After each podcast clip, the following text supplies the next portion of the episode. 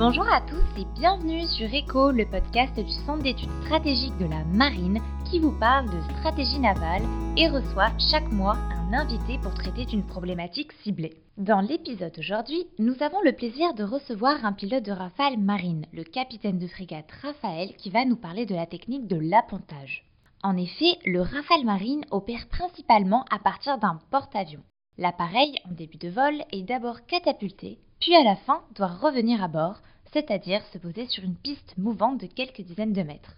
C'est cette manœuvre particulièrement délicate de l'appontage que seuls les pilotes de l'aéronautique navale maîtrisent et dont va nous parler le capitaine de frégate Raphaël.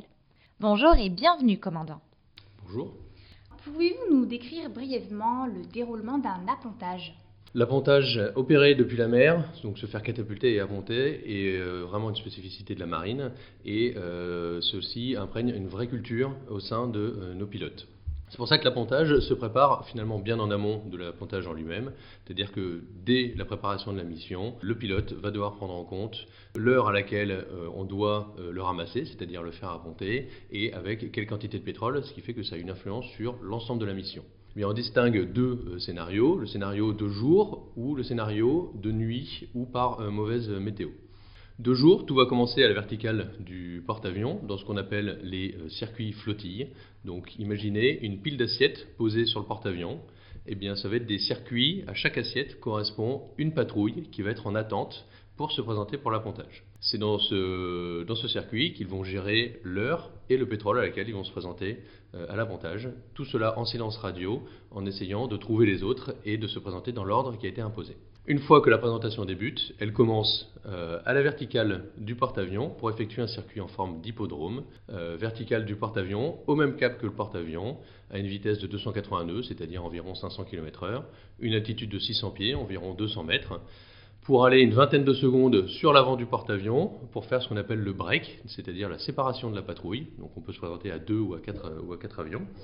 La séparation de la patrouille, le break qui a, bah, comme son nom l'indique, pour objectif de casser la vitesse et de permettre d'amener l'avion à une vitesse permettant de sortir le train d'atterrissage, la crosse et de venir prendre ce qu'on appelle la vitesse d'approche, euh, qui est généralement aux alentours de 140 nœuds, c'est-à-dire à peu près 200 km/h.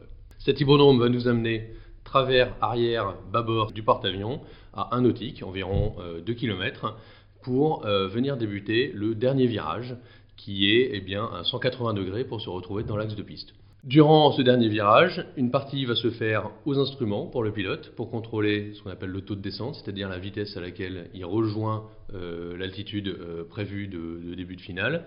Et aussi, il va venir chercher l'axe en mettant tout d'abord une inclinaison de 30 degrés pour euh, eh bien, permettre de chercher ce qu'on appelle une fenêtre c'est-à-dire le début de la finale, qui va nous permettre d'avoir à notre disposition, une fois qu'on est dans cette fenêtre, toutes les aides à l'avantage vont être visuellement, on va pouvoir les voir c'est-à-dire chercher les trois paramètres de l'appontage, qui sont l'axe, la pente et l'incidence. L'incidence, elle est guidée par notre vitesse d'approche, donc à une vitesse euh, correspond une incidence, donc c'est grâce, en tenant proprement notre vitesse, que nous allons avoir la bonne, la bonne incidence.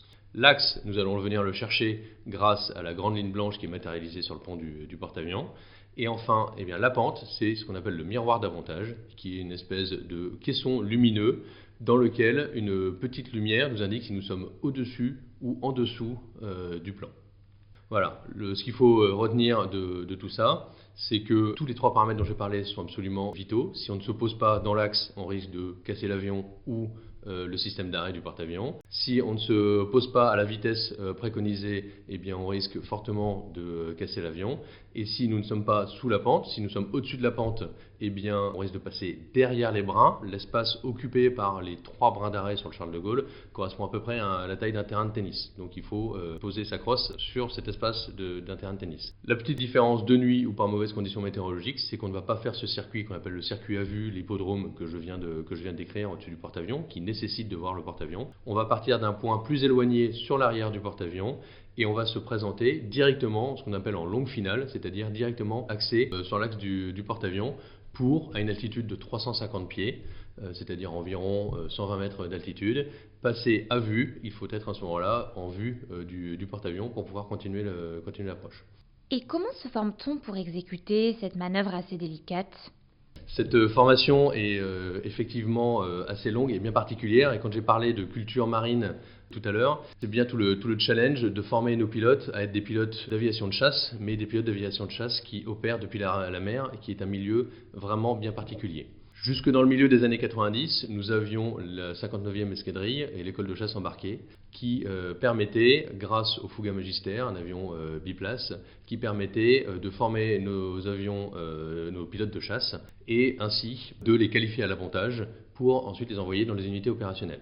C'est pour cela qu'une fois que nous avons fini l'école initiale de pilotage qui se fait euh, généralement au sein de l'armée de l'air et que nous sommes orientés vers la filière euh, chasse, nous allons poursuivre notre formation aux États-Unis, dans le Mississippi, sur la base de Meridian, sur un avion, le T-45 Goshawk. Et nous faisons toute la formation des pilotes de chasse euh, américains, ce qu'ils appellent le Advanced Training, qui permet de former à la fois eh bien, euh, aux manœuvres de chasse, air-sol, air-air, tous les basiques d'un pilote de chasse, mais aussi de se former à l'appontage. Cette formation, elle se fait tout du long, c'est-à-dire que à chaque fois que l'on rentre se poser sur cette base, il y a, tout comme sur la base d'un divisio, le porte-avions qui est dessiné sur la piste, un miroir d'appontage qui est tout le temps en fonction et qui nous permet de consommer tout le pétrole qu'on n'aurait pas consommé pendant la mission à faire des passes type appontage, le but étant d'en voir le plus possible. Ensuite, il y a une phase avant ce qu'on appelle la Carrier Qualification, une phase vraiment spécifique qui dure environ un mois, où on fait ce qu'on appelle des euh, appontages simulés sur piste, et c'est environ entre 15 et 20 séances d'appontage simulés sur piste, où durant chaque vol, on fait environ 6 à 8 passes d'appontage, avec cette fois-ci la présence d'un officier d'appontage, le même qui sera présent sur le porte-avions le jour de notre qualification. Une fois cette qualification à l'avantage obtenue, eh nous revenons en France et là nous avons, une fois que nous serons sur notre avion d'armes, donc maintenant le Rafale Marine, nous avons une autre qualification à l'avantage, tant sur le Rafale Marine et ses spécificités que sur le Charles de Gaulle et ses spécificités. Malgré votre expérience, éprouvez-vous encore euh, de l'appréhension lors d'un appontage? Alors, je dirais que l'appréhension, c'est quelque chose qu'on a la toute première fois. Voilà, moi, je me rappelle assez bien de mon premier appontage. D'ailleurs, le moniteur nous avait dit que ce serait un jour dont on se rappellerait toute notre vie, et c'est vrai. Euh, l'appréhension, on l'a même, je dirais même pas jusqu'au premier appontage, on l'a jusqu'au premier touch and go. Parce que quand on fait notre qualification à l'appontage, on commence par faire des touch and go, c'est-à-dire qu'on se présente sans la crosse et on vient juste toucher le, pont. il faut avouer que ça démystifie beaucoup la chose, puisque en ayant fait beaucoup de, passes euh, type appontage à terre, on se rend compte que alors évidemment c'est différent, évidemment plus tard dans le futur ça peut bouger, mais que globalement on a toutes les clés pour réussir à apponter. Donc le fait de faire ce premier touch and go, on se dit bon, voilà, ça y est, je suis capable de, le faire, et l'appréhension s'en va. En revanche, euh, ce qui reste, et ça je pense euh, toute notre vie, et euh, il faut probablement en avoir fait vraiment beaucoup pour que ça parte, c'est une concentration extrême qui est nécessaire. Je vous l'ai dit, dès la préparation du vol, on prend en compte la préparation à l'appontage. Et euh, c'est vraiment notre spécificité, c'est-à-dire que quand la mission est finie, la mission n'est pas finie, puisque au retour, euh, sur le porte-avions, euh, le retour à bord nous demande une concentration qui est importante. Et je pense notamment à des retours de missions opérationnelles où l'avion est potentiellement encore lourd parce que n'a pas, encore, n'a pas tiré ses bombes. il ne fait pas beau, il fait nuit. Et là, eh bien, il faut vraiment cloisonner, se dire la mission opérationnelle est finie, mais par contre, je continue la mission et le but étant de rester dans le match jusqu'à la coupure moteurs. Euh, l'avantage n'étant fini qu'à ce moment-là, parce que rouler de nuit nécessite encore, sur le porte-avions, sur le pont, nécessite encore beaucoup de concentration. Donc appréhension, pas trop, concentration, oui. Merci beaucoup, commandant, pour avoir pu répondre à nos questions et merci à vous, chers auditeurs, pour votre attention. N'hésitez pas d'ailleurs à suivre le Centre d'études stratégiques de la marine sur les réseaux sociaux, Facebook, Twitter, LinkedIn pour consulter nos publications. Et je vous dis à très bientôt pour un prochain épisode sur ECO.